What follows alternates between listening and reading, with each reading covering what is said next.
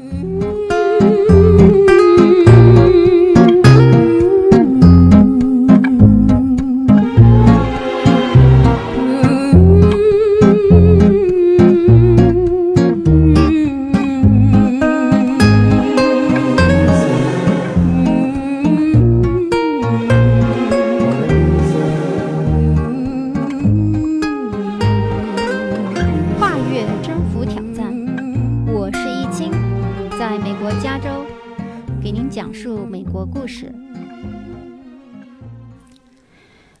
大家好，今天给大家讲一个非常严肃但又不得不提及的留学生话题。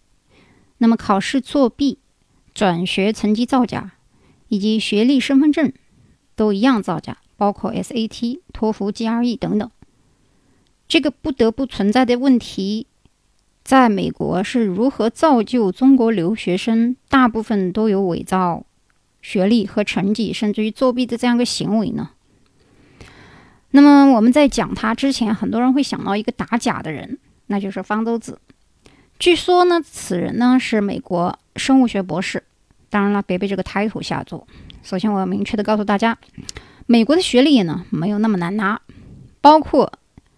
如果你是已经有一个本科的学历，在国内，英语呢也不算太差，即使差也没有关系，因为如果你英语特别差，但是你有一个中国的本科学历，想在美国拿研究生或者是重新读一个本科都是可以的，因为你可以从语言学校开始读，啊，ESL 就是第二语言的学生要读一个 ESL 去跟上这个本国语语种的人发音和英语这个。阅读和写作的这个能力，那语言学校和这个 ESL 的这个问题以后我们再谈。今天还是 focus 在这个硕士和博士，不过是一个时间跟金钱的问题。因为有很大一部分在本本国，如果是在美国已经拥有绿卡的人啊，他上大学到本科一般都是免费的。如果家庭经济条件特别差的，美国是可以给补助金的，所以一般很多在美国、加拿大的这个移民或者是留学的人啊，刚开始如果找不到工作，其实可以到大学里面去读书，读书同时他也有一份稳定的收入。呃，这个每个人的收入跟助学金的多少，根据你家庭的经济情况而来。好，所以在美国，如果读硕士和博士的话，国家是不给补助的，所以自己掏钱。自费的时候，很多一部分人在美国，包括美国本土的白人，他们家庭条件或者不够好的话，可能就不学了，先去工作。还有一些人呢，比如说中国的留学生过来，有的年纪很大了，可能要带孩子呀，这个养老婆呀等等原因，所以呢，读硕士、博士不过就是一个时间跟金钱的问题。在美国没有年龄的限制啊，咱们在中国。很多时候说要到了三十五岁、四十五岁，还是什么五十岁就不能去读研或者是读博了，有一个年龄的限制。呃，我很奇怪为什么要限制人的年龄啊？人家想学你就让他学呗，学不出来那是他的本事。所以在美国呢，多晚读博士、硕士都不晚，也不难。有人说你吹什么牛啊？我听说美国这个大学毕业好像比中国难多了呀，不是那么回事儿啊！我们不要被吓住。在美国，只要你刻苦认真，把你所有的学分。这个学科的科目拿下以后，因为它是学分制嘛，你也可以一边上班一边读，这样子呢，你就能拿到学历，只要不要超过他那个时间限制就可以了，多大年龄都可以。而且有一些以后我还要讲，根本就不需要考什么 GRE、托福，你都能上的。当然，我说的并不是那些野鸡大学啊，咱们说的还是正儿八经的大学。好，所以刚才我扯这么多，告诉你就是说，不要被他这个 title 博士好像被吓住了，而且生物学也不是什么了不起的学科。因为在这个，我想跟你举一个例子，比如说，有的人呢，也许是本科或者是研究生，比如易中天老师，但是他却是博士生导师。有人说，这个研究生怎么能做博士生导师呢？那么我就想告诉你说，因为国内一流的这个很多本科生啊，比那些什么歪毛子大学的什么研究生、博士后水平高多了，而且我相信他当年可能是因为年龄的限制，不让他去上这个。博士或者也没有必要，因为很多在本科一流大学毕业的清华北大的这些本科生啊，他可能一毕业就创业了，他也不想去读什么研究生博士，也并不是说他考不上。呃，所以我的意思就是说，不要光凭这个文凭来判断一个人的学问。和衡量一个人的知识量的标准。文凭只是一个参考。当我们对一个人一无所知的时候，你说我有个文凭，至少我知道哦，他经过高等教育，那这样呢就比较好认知啊。所以说，有的人说我不考大学怎么办呢？在国内我找不到工作，你就是有大学文凭没有后台你也找不到工作。所以，如果有时间有机会在美国的人呢，上个大学没什么不好。再说也是个国外的大学，美国的大学嘛，他如果是名牌的话，怎么的也在世界上排到前一百去啊。前一百的，在我们内行人来看都比较差了。至少你要读一个前二十的美国名牌大学啊，才算是在美国留过学。所以，我们不要被一些小道消息和不实的机构去骗取你的眼球，为的其实就是为了你去缴这个交费、咨询费、乱圈当发照费啊。美国的大学没有真的没有那么难。如果它真的难的话，我一个艺术生怎么能考上加州大学呢？所以，我想告诉大家的是，其实没有那么难。以后告诉你怎么考、怎么进、怎么转学分这个问题。所以。我们美国的大学其实最难的，不是说比这个它的科目有多难，我们的弱点就在于这个语言不是我们的母语，尤其是文科。文科呢，其实比的就是写英语的写作能力和你那个 research 的 paper 写的怎么样。而理工科呢，是纯的有难度的，因为你不会就是不会啊，你瞎编你也编不出来个数据啊。不管是数学还是物理，这个实验报告你要做不出来，实验室里面的报告报告不出来，你也没办法毕业啊。所以。理工科你是不能鬼混的啊！文科有的时候，呃，下面就要谈到这个作弊的问题了。什么鬼混的都可以混出来。那么在美国人心目当中，所有的工程学啊，都是工科，主要指的就是指物理专业啊，飞机结构制造业等等，导弹工程学等等，反正只要是工程学，什么呃结构工程等等等等，这些都属于工科啊，就是工程学类的。那么数学和计算机系呢，算是理科的，然后。不管是搞数据库那一块的，走那个方向的，还是搞这个精算的，其实已经算到金融，算到商科里面了啊。注意啊，这个金融不是经济啊。然后剩下的什么生物化学啊、医学啊、法学啊，还有那些乱七八糟的学科，其实都属于文科。在那个 degree 的时候，我们说这个 art degree 不是艺术啊，art 不是 d 文科，是文科的意思，不是艺术类的意思。那艺术的翻译的话，应该叫 fine art。那在工科的时候，我们说那个 degree 都是 science 啊，怎么样的一个 degree？所以在我们的纯理工科里面，虽然生物化学或者是医学有可能最后毕业，你那个毕业证书上也是 science，但是在我们的纯理工科人眼里，那些都不属于理工。这个东西，这个道理，我相信国内的人都明白啊。只要是在学术界的人都知道，咱们就是嘴上不说，心里都有数。因为这个生物化学，很多医学法学，它背的是单词。啊，也就是这些单词量，如果是在国内上大学的话，它有很多的学术用语你要去背，更不要说是英文了。所以它更是偏向于文科的东西啊。所有的学物理、化学、数学、计算机的人，他绝对能够去学生物化学、医学，但是学医学、化学、生物的，他不见得能读得下来工科，这就是这个道理。所以呢。我们要记住这么一句话：在美国，如果你想读工科、理科的话，没有两把刷子你是拿不下来的。其他剩下所有的文科是 OK，只要你有时间，只要你努力，你都能拿下来。所以美国不是你想象的那样什么都特别难，进哈佛、斯坦福也不是什么大了不得的事儿。我以后会告诉你怎么样去进。如果你自己想进，不管你有多大岁数，包括你的小孩，如果想进美国的一流大学，怎么样有一个捷径呢？下面就是我们谈的这个问题。那么好。我们在值得一提的是呢，这个如果你想学医的话，没有八到十年的时间啊，你不可能成为一个合格的医生或者是实习医生，因为这个在美国当医生啊，这个过程非常之漫长，所以很多菲律宾人选的是护士。当然，在我们中国人眼里，学术界里面学护士虽然说收入不错啊，在美国，但是我们的留学生过来没有学护士那么多，基本上都是选这个学学医的啊，不管你是学哪个医，内科、外科还是什么。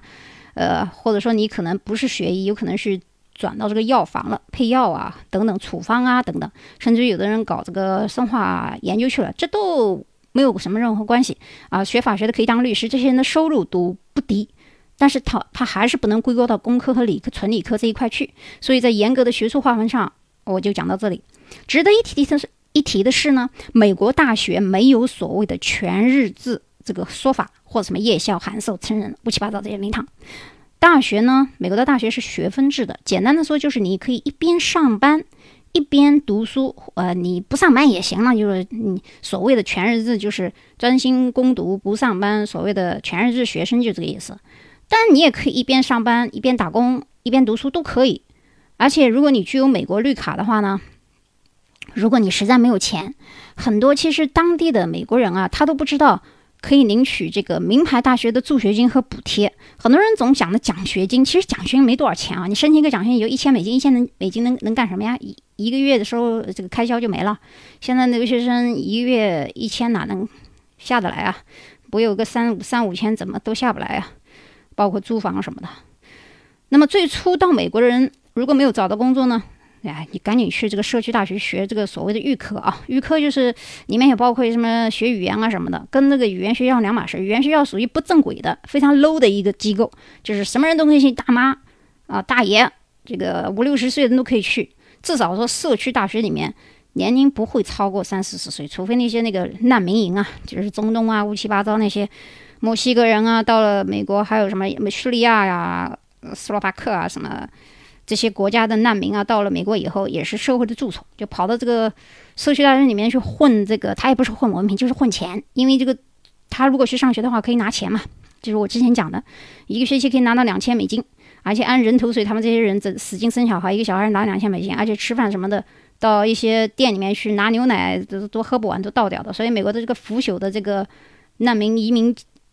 计划书以及他的这个计划其实是很多弊端，这也是为什么新任的两个竞争总统，一个是 Trump，一个是这个希拉里，两个人在争这个问题。呃，Trump 呢就提到这个弊端问题，当然这个以后我们再谈。那么所谓的读这个大学的预科呢，实际实际上我举个名人的例子，就是杨澜。有人说，哎呀，杨澜在美国、中国已经有了外国语学院的这个外外语本科的学历啊。这个也是真的。那么他为什么还要去社区大学呢？首先，第一原因，如果你上了社区大学以后，你想转到一个名牌大学的话，是不用考托福成绩的。这个虽然其实他的英语很好，他也不在乎托福了，但是他的原因，我想告诉大家的是，不是因为他英语不好，而是因为在中国学的这个外语的学历啊，在美国是不承认的。虽然他是本科，但你想想啊，在中国学的这个外语，你跑到一个外语的国家，说我学了外语还是个本科，他不相信你啊。啊，就像一个外国人学了个中文，在他这个国家跑到中国来说，我是中国的，我是中文博士后，这不是扯淡吗？其实说句这个实际的话啊，不管这个我们中国人学英语学的多么多么的好，多么出类拔萃，跟这个母语的人比起来啊，在语言上，在使用的这个词汇的选择性上，比本土人实际要差很多的。就像一个。呃，学中文特别好的留学生到中国来以后，虽然他得了第一名，在这个演讲比赛或者是竞争当中，呃，获得了这个殊荣，但是其实跟我们中国的小学生、初中生高中生比起来，可能还不如。虽然说有一个特例是大三，大三的确在普通话的发音和标准上比我还好，他的表现能力也很好啊，因为学相声，但是。不代表他在台上表现出来的那个方式就是他真正的中文水平，他中文水平肯定不差，比一般的人肯定都好。但是如果正儿八经去跟这个学中文研究的学者或者是古诗文的研究者来比的话，肯定是不如的啊，这个毋庸置疑，我们都不用去想的。所以呢，在美国，这个你在中国如读的是这个外语的专业的话呢，最好你选选修一个什么。科目啊，比如说你在外国语学院，或者是学的是这个外语，或者你选一个叫英语文学研究，这个他就认了，因为它属于文学研究，它不是语言学啊。我们在学语言的时候啊，它有很多细分，里面有走走到这个形而上的语言学，还有这个对于语言的研究，以及对于多语种，或者你学个小语种啊，日语啊或者其他，他都认。呃，然后呢，这样子，既然他不认以后，杨澜从头开始。还有第二个原因就是社区大学的评分标准啊非常轻松，这样他很容易把他这个预科所有的学分都拿 A。如果你全拿 A 的话，这就意味着你的平均总分 GPA 是四点零，这样他就可以顺利的申请所有的高等学府，比如说哥伦比亚大学，他顺理成章就进去了。虽然他进不了这个哈佛、MIT，因为它是理工的东西，所以他进这个哥伦比亚也不差啊。哥伦比亚综合排名有的时候在前十的啊，在美国大学，但是也不是说哥伦比亚大学就多了不起，因为咱们在比大学的时候，不是比这个它这个牌子，我们要看它在哪一个系啊，哪一个 department 啊，每一个哪一个专业特别的厉害啊，因为这个没有什么可比性。你你不不是举个例子，比如说你拿北大跟中央音乐学院比，或者是拿。中央美院跟这个清华比，这比什么呢？呃，比艺术你肯定比不过中央美院啊，你比理工你怎么能怎么可能比得上清华呢？所以咱们在看排名的时候，不是光看这个大学它的牌子，要看这个大学它在美马哪一个这个专业，哪一个这个这个 college 或者是它的这个专业上特别出名的。所以你在申请的时候要根据自己的专业来择校。那么我刚才讲了，如果你是从社区大学转学的话。转学就代表了你大一、大二是在社区大学学的，你的大三、大四他是在哥伦比亚大学的，或者是你直接跳到研究生都可以。这个时候你就不用考托福了，原因是什么呢？因为你的成绩是用英语上的。既然你的成绩是用英语上的，中呃这个美美方啊，美国这个学校他就他就 care，他就。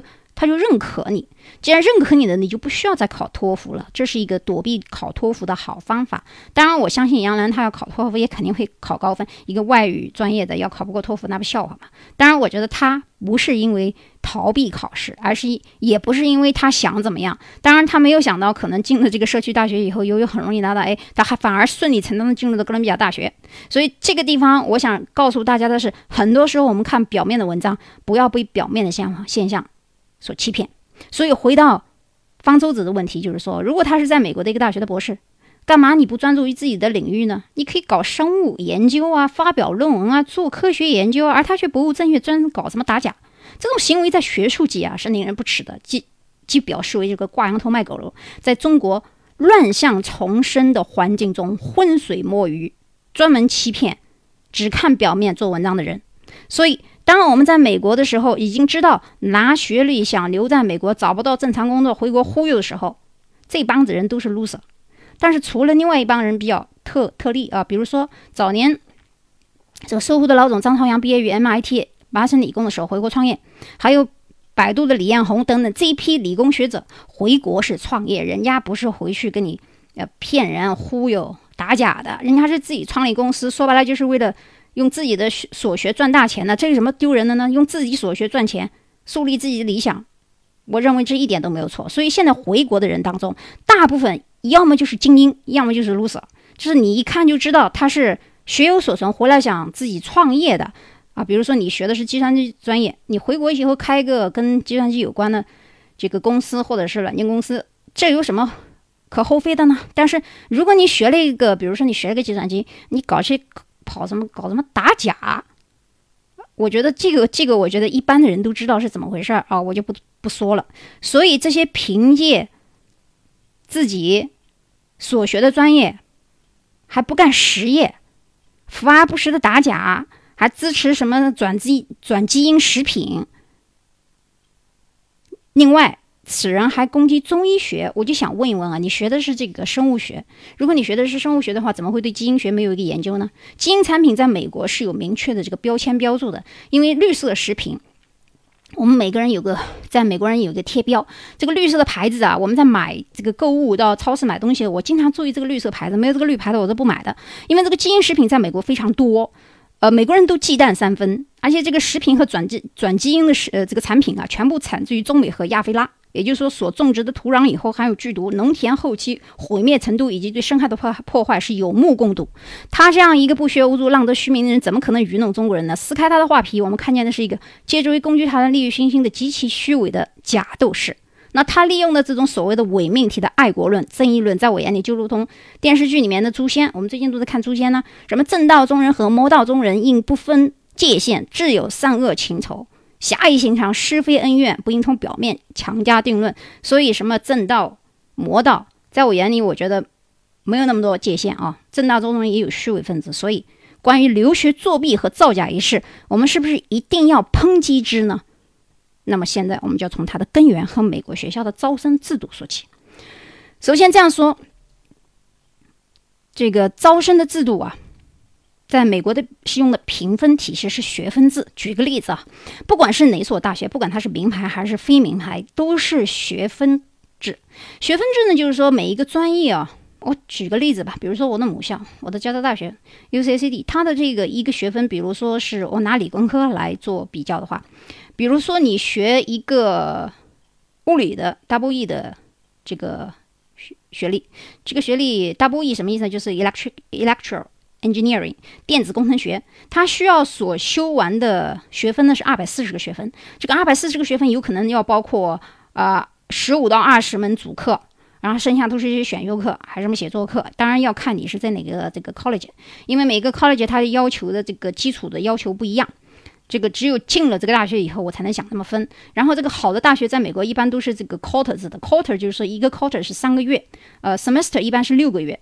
你如果是州立大学，就是二本了，有点像这个意思，二本、三本的意思，一般都是这个 semester，semester 是是半年一个学期，半年一个学期这个样子。那么 quarter 非常快，quarter 你比如说一个 fall，fall 就是这个秋天了，秋天开学，九月份开学，fall，然后九十到十一月初的时候，这个 quarter 就结束了，然后 winter 开始了，就是十一月到十二月到一月结束了，然后这个一二月的时候 spring 又开始了，这个前后的差距没有那么大。然后中间有一个 spring break，就一周两周的这个休息时间，然后这个是它的主要的季节的学生上课的时间。当然还有一个 summer，summer 我们一般叫它不正规的、不正式的这个办学的方式，就是如果你在这个 fall 啊、winter 啊、spring 啊，你的这个学分和课程没有。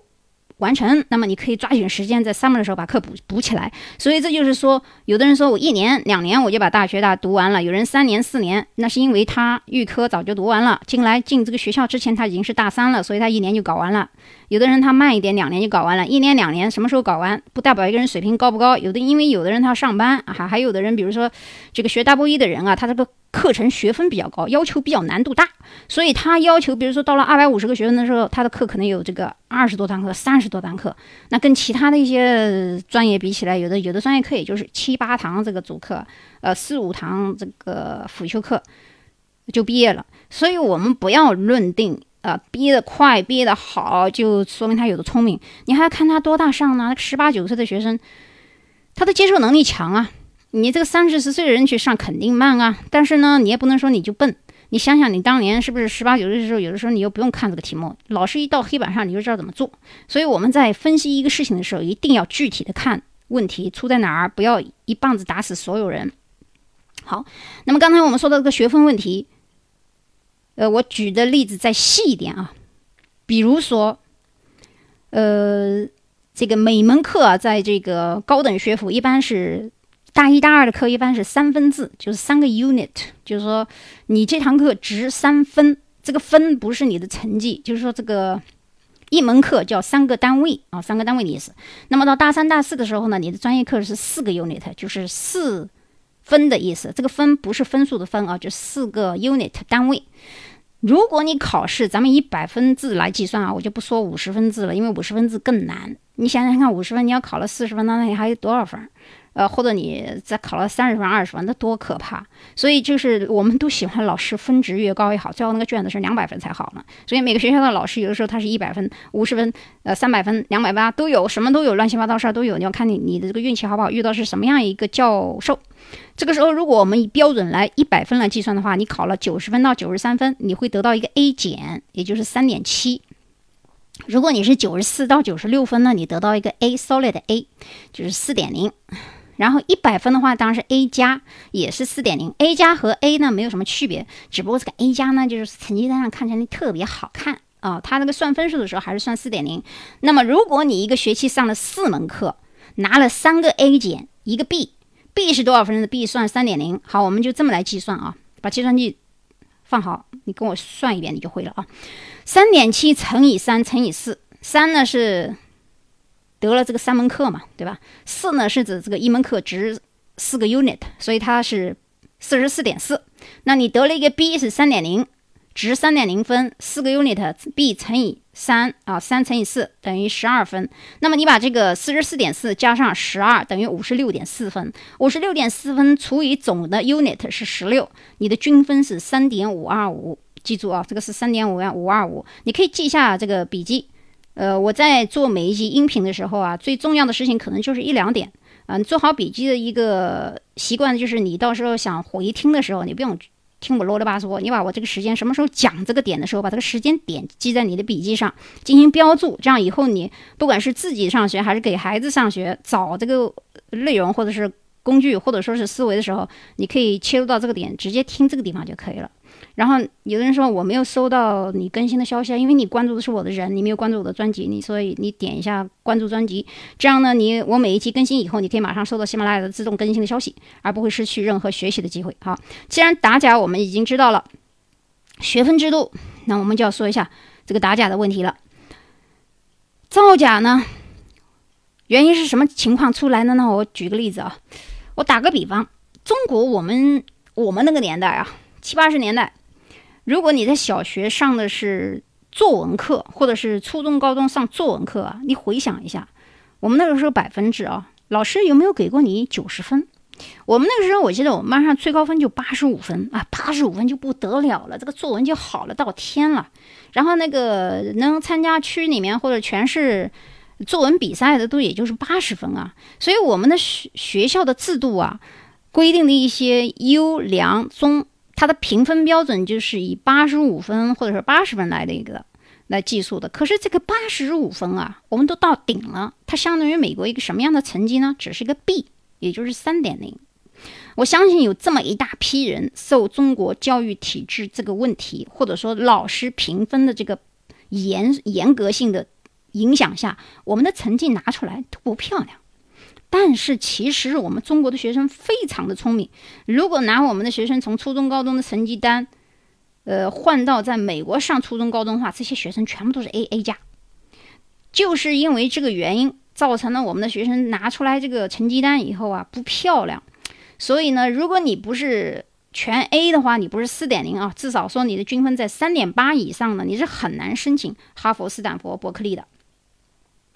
所以我们的学生。如果是在国内，你的子女在你还没有进入美国之前，我觉得你要是能找人啊，你有本事造假，最好把你的成绩稍微改一改改漂亮一点啊！不是我这个鼓励大家造假，而是因为我吃过这个亏。我第一次来美国的时候，我申请的可不是数学啊，我申请的是我的原来的专业，也就是美术设计。可是美术跟音乐这个东西，我们怎么可能拿一百分呢？我又不是当时，我又不是什么著名的画家，那我也唱歌的人，他又不是什么歌唱家，老师怎么可能给我们一百分呢？在我们的艺术院校以前啊，老师给你打分，哎，画油画、画国画画的不得了了，最多八十五分，那就是个 B 啊。可是当我来这以后，我参加这个职业美国的很多的比赛、年展的时候，我都是拿一等奖、二等奖的。但是我一到大学里面一看，那些教授的水平，哎呦我的妈呀，烂到家了，还不抵抵不上我们高中、高三的那些高考毕业生。原因之所以是这样呢，是因为美国的这个绘画能力特别的差，他们的水平高在哪里呢？设计、电脑设计、动画设计，高在设计。真正的艺术类呢，应该到欧洲去学。啊，美国的最好的学府是在芝加哥或者在纽约那一带。所以呢，在介于美国这个情况呢，后来我想了一下，学什么艺术啊？美国人不就讲究科学嘛？咱就学数学吧。从一个艺术转到数学，人家都觉得我是个疯子。啊，刚开始我我也不敢的哦。像我们学艺术的到国内的时候，一听说大学上什么数学课，哎呀，头都大了。而且，我觉得我要是以我的水平去考中国的那个什么数学、物理，不要说考了，我我都怕啊，我肯定考不上。但是到了美国以后啊，我们不得不说，美国的教育体系非常好。好在哪里呢？就是说。你在考之前，你可以自学啊！我当时在考这个大学之前，我买了一些光碟，我从这个高等数学的代数和微积分开始自己自学了一下，然后我发现它的这个教学的材料啊非常的好，由浅入深啊！你从什么时候开始掉课的，你自己补就是了。当然你听的是英语了，那你英语不要太差就可以了。然后你一边听一边学，一边做功课。美国的考试啊，不像中国专门考那个难的、拔尖的。脑筋急转弯的题目，在美国就是在书本上啊，老师教什么就考什么，所以你教什么就考什么。以后啊，这个题目啊，它就不是那么的难，然后你又有树立自信心了。然后刚开始的时候呢，我也没有说我要去考什么数学，本来就是做做玩玩的，也就是锻炼一下自己的英语的这个听力的。然后做着做着以后啊，发现我居然能拿到全班同学的前一二两名数学成绩，我当时就纳闷了，美国数学怎么那么差？就我这个底子还能考到第一、第二？后来这个问题我们以后再讲吧。反正我就告诉你，其实美国你想拿一个学历学工科啊，刚开始入门的时候啊，没有那么难。但是当你到了一个正儿八经的理工科院校以后，你往越越往上学的时候，越深越抽象。这个时候，我们中国人啊，不一定比这个有一些天才的美国学生要聪明，或者是印度人。原因是什么呢？就是我们的这个思维体系和创造体系，在我们小学、高中，这个甚至于有些大学的时候已经被抹杀了。我们的创造力有限，但我们的计数单位计计算的能力特别的强，就是我们。呃，中国的学生脑力运算不用什么计算器或者是纸笔计算一个数字或者搞一个公式演算水平相当高，美国人搞不来的。你让他算一个简单的数据，他能把钱都给你找错。但是我们谈到这个证明验证的时候，比如说数学里面讲这个正反逻辑证证明的时候啊，我们就发现我们的思维不如美国学生来得快。然后到上面这个抽象的数学和纯数学、应用数学的时候就更难，呃。这个数列的问题，然后这些我们都不谈。当然，像像数列这个问题，对我们中国高校，呃，清华、北大的数学系人说太小开始了。呃，但是很多人也还不知道，可能你们还不知道，这个清华的数学系其实比不上北大的数学系啊。这这个只有自己读这个专业的人才知道。那我想告诉你的是呢，就是我们常常觉得，呃，很可怕或者不能攻克的事情，那是因为我们的潜意识里面告诉你不行。如果你觉得你行的时候，你就真的什么都行。这就是我之前讲的一个潜意识的问题。所以我的 title 现在改成的这个口号语就是挑战、征服，不断的征服自己，不断的告诉你自己，你你什么都可以，那你就会不断的进步。那么我也希望今天听我这个节目的人。告诉自己或者你自己的小孩，在你选择到美国来之前，一定要对美国的评分体系有一个新的标准。当然，我不是为了要你去造假了，但是我要告诉你，其实你你很不公平。你来的时候你就不公平，而且在美国，他认为不管你是从哪个国家来的，你应该就会说英语，英语应该就是流利的一塌糊涂。我觉得这个思维好奇怪啊！为什么我人进来就会说啊？难道我不要一个过程吗？他他不问你的啊！你一旦进大学以后，他把你分到班上，班上都是本地人，你跟他们比啊，你跟他们 PK，跟他们 PK 英语，本来就是不公平的事儿。所以说，当我们去学这个一个大学的时候，就算你在理工科上你都能拿 A，因为这个 A 是你做出题目出来，你会就会，不会就不会。可是其他那些文科呢？所以我很讨厌上文科课。你上文科课。你要跟这个导师关系处好了呀，还跟这个 TA 关系处好了呀，或者有的时候他看你不顺眼啊，他就给你个 B 呀，然后你你还是在跟人家比这个母语的英语，这里面有很多的不公平因素，所以有的人一上到美国大学里面的什么写作课，反正只要写作课写 paper 的，他们就出去找人代写啊，给钱就是了，五十美金一百美金多的事儿。你说他们作弊吧，的确这个就是作弊，但是有的人他做得好也查不出来。有的人他做的不好被查出来是，因为他命不好。命不好的原因是因为知识量不够，原因就是他在网上抄了一个。在美国，在网上抄论文是非常非常危险的一件事情，因为在美国的这个库啊字库里面，不管你在网上怎么抄，哪怕抄的只有一句话，你都要引用。这一点我们中国学生一定要注意，哪怕你引用的是中文的单词或者中文的。著名的诗句，甚至于毛泽东的或者是李白的，你也要引用，你也要写一下括弧，说明这句话来自李白，这句话来自毛泽东。如果你不写这个话，就算作弊。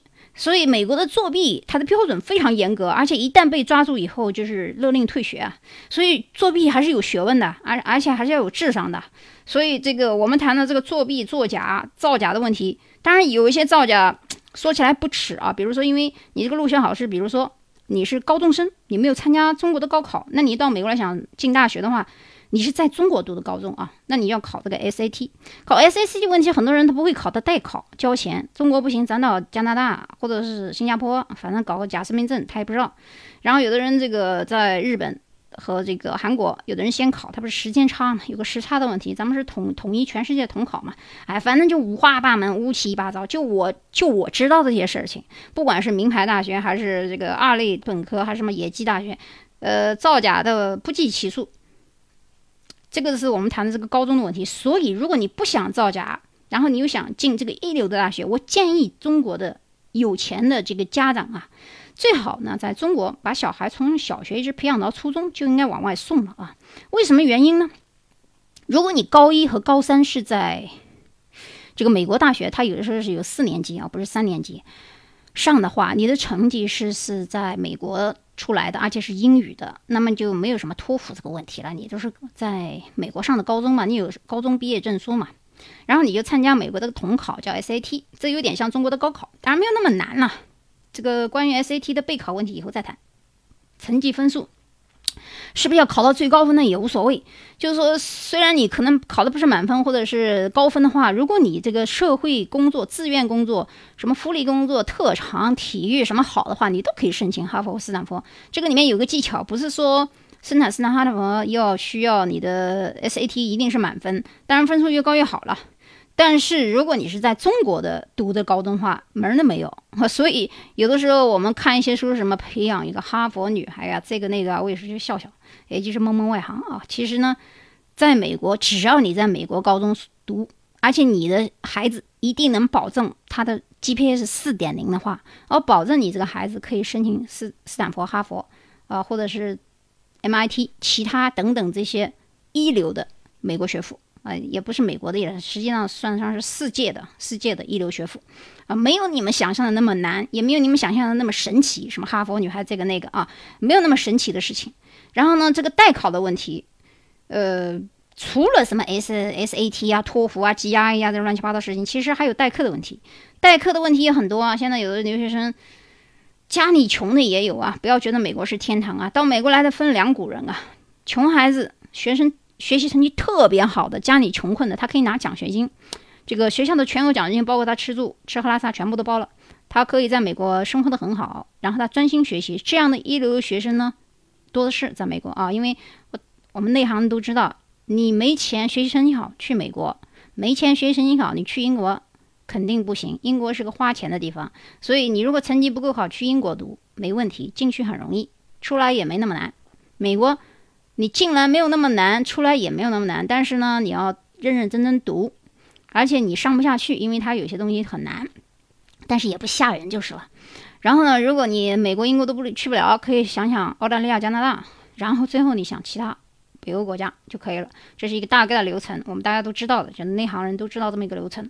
然后呢，在美国呢，如果这个孩子，呃，有些学生家长呢觉得小孩特别辛苦。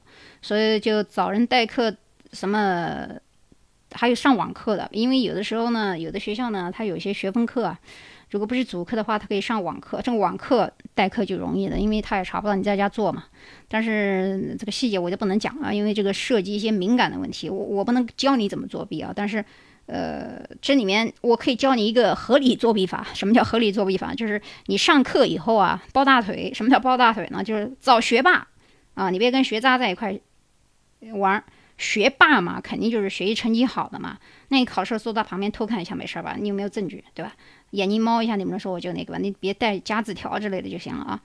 那学表的问题咱就不谈了，学表就那种整天看见开 party 咋的，整天二十四小时除了吃喝玩乐好像什么都不干。其实他每天晚上都泡图书馆，睡在那边整天学习，这种人特别表啊。我我我特恶心那种人，就是学霸呢，学霸看起来挺枯燥的，但是。呃，我觉得最好的学生就是既会学也会玩。当然了，这种紧张和严格一旦被抓以后，如果你作弊的话，在美国一定是很严重的问题，呃，坐牢或者是驱逐出境、取消成绩、永远不得录取等等等等，或者警告。呃，这个问题呢特别复杂。如果有兴趣的人呢，可以听我的下集讲这个关于如何选学校、如何考一个好的成绩、如何可以拿一个。文科类就是你的英语特别烂的时候，还可以拿 A 或者是 B，然后我们再怎么样快速的毕业和学选择你要所学的专业，因为这个所学的专业跟你的毕业以后找工作息息相关。然后我在这里提醒大家，如果你在中国已经上完高中了，你呢可以不参加高考，也可以参加。最近的改革方案是，好像听说到美国来的中国高考的留学生。要提分一个高考的成绩，当然有一些不需要，那是因为你走的是转学的。所以当你们在找找中介的时候啊，中介给你推荐的这个社区大学啊，高低差别参差不齐。一个好的社区大学，比如说咱们学校，比如说我们加州大学，它有一个附属中学。如果他做中介的人能够把你分配到这个高中的话，这就意味着你的一条腿已经进入到了加州大学。当你去进伯克利的时候，或者是去 UCLA 或者 UCSD 的时候，或者是 UC 戴维斯的时候，那就。很简单，呃，我想说的是，加州大学它没有分校一说，每一个加州大学是一个独立的机构。美国没有联合大学啊，美美国加州大学伯克利，它就叫美洲加美国加州大学伯克利，它是以地名命名的。美国加州大学 UCLA 就是以洛杉矶命名的，美国加州大学 UCC 就是以洛呃这个圣地亚哥命名的。那么这前三所大学在美国的排名分别是七八九，然后这个下面还有一个是戴维斯，戴维斯以下这个 Ivan 啊，R One 呐，其实就已经算是比较差的了。当然，我说的这个比较差，还是已经排在美国和全世界前五十的这么一个学校。因为咱们中国清呃北大和清华在全世界排名，一个是五十八，一个是七十四，每年都在变。所以，如果你能在美国能上到前二十或者是五十之类的大学，那都是一流的名牌大学了，甚至于前一百到二百的好多大学都不错。但是如果你能上到三百到四百呢，也 OK，一直马马虎虎。如果四五百以后呢，其实它没有什么野鸡大学的说法，因为美国呢，你办学是要有这个许可证的，所以它没有野鸡大学的说法。但是当地人一一看你的学历的这个名称或者学校的名称。大家就知道，呃，是什么个玩意儿，所以说它不存在野鸡的说法，只是说它不出名，然后不出名到让人觉得好奇怪，呃，那这个大学呢你就不要上了啊。基本上找工作的时候，人们也是有数的。有人说在美国也好像文凭不那么重要，其实美国也是看文凭的。如果你是北大啊，不是北大，这个 哈佛、斯坦福，或者是嗯麻省理工，或者是这个加州理工毕业的话。找工作特容易，尤其是你的成绩 GPA 在四点零或三点九、三点八的话，这些啊大型的公司都是高薪的聘请，都一百万年薪这样开始起的啊，就刚毕业的这个大学生。所以说，我们谈到这个打假作弊，还有这个。被迫作弊的问题和怎么作弊，好像你现在你们应该明白我讲的是个什么道理了啊？不是说我们中国留学生非要作弊，那作弊的其实也不仅仅是中国学生，什么印度学生、乱七八糟学生都有，只是说美国学生作弊率稍微少一点，诶，因为他们不必要嘛，因为他们成绩本来就是在美国读的嘛，所以就在不公平这个竞争之下。产生的一些产物，有些这个外国的教授都是带有偏见的啊。比如说你英语写的特别好，他就不相信你，你还要去证明这是你写的。那有一个学生特牛，他说这这肯定是我写的呀。那那教授说你那你给我证明一下这是你写。他说你把那个新概念的书拿出来翻第三、第四本，你随便指一本我都能背出来。那个学生倒背如流啊，因为他这个英文写出来太好了，好的比这个美国的当地学生学的都好。呃，为了证明这一个。啊，他这个教授才给他一个 A，所以我们在很多时候在不公平待遇情况下，你要证明一下，或者说有的时候你也不想跟他正面撞击的话，咱们就上有政策，下有对策嘛，对吧？就灵活一点。哎，哪哪个人没有做过弊啊？小时候都做过弊，只不过是没被逮到而已。你扪心自问一下，看看你这一生当中是不是没有做过弊？如果你没有做过弊的话，我觉得挺有问题的啊。那好。讲了这么多，今天都是关于留学啊，留学生，关于留学生怎么样开 party 呀，学习是不是认真啊，谈恋爱呀，找这个富二代、官二代呀，乱七八糟那些事儿啊，开放的性行为啊，这个我就不想在这一集里面去谈了。我觉得我们这一集里面还是 focus 在这个学分制、评分标准以及怎么样申请大学，怎么样转学。怎么样选学校？因为你选一个学校不仅仅是要学历，你还要生活方便啊！你跑了一个州，穷穷山僻壤，你买一个州，买一个西红柿都买不到，想买一个中国的大饼都吃不了啊！这个这个都是一些问题，什么什么区域安全不安全啊？有没有枪杀呀？交通安全不安全啊？我只想提醒大家的是，你在出国之前、咨询之前、寻求教育体制之前、找中介的时候，最好去问一些这个专业的人士啊。防止走弯路，因为你一旦选了一个不好的社区大学，或者是一个不好的大学，进去以后你想转学啊，特别麻烦，而且浪费时间。我们有多少青春可以虚度呀？所以希望大家抓住机会，把握时机，了解本质，啊，看清现象啊。这个现象都是一些表象东西，我们一定要理解它的本质的问题在哪里。所以这也是为什么我的这个专辑名字叫《美国思维》，之前我叫《美式思维》。我换成美国思维，有人问我为什么要换呢？因为我为的是一个蜘蛛链的搜索问题，因为他们没有这个这个 keyword 叫美式，它只有美国，那我就改就是了。这样改的话，这个不懂的人那就可以搜索到嘛。你既然是金子的话，你也得找找方式去发光啊，要不然他也不知道你是金子呀。好，我们就说到这里，下期我们再见。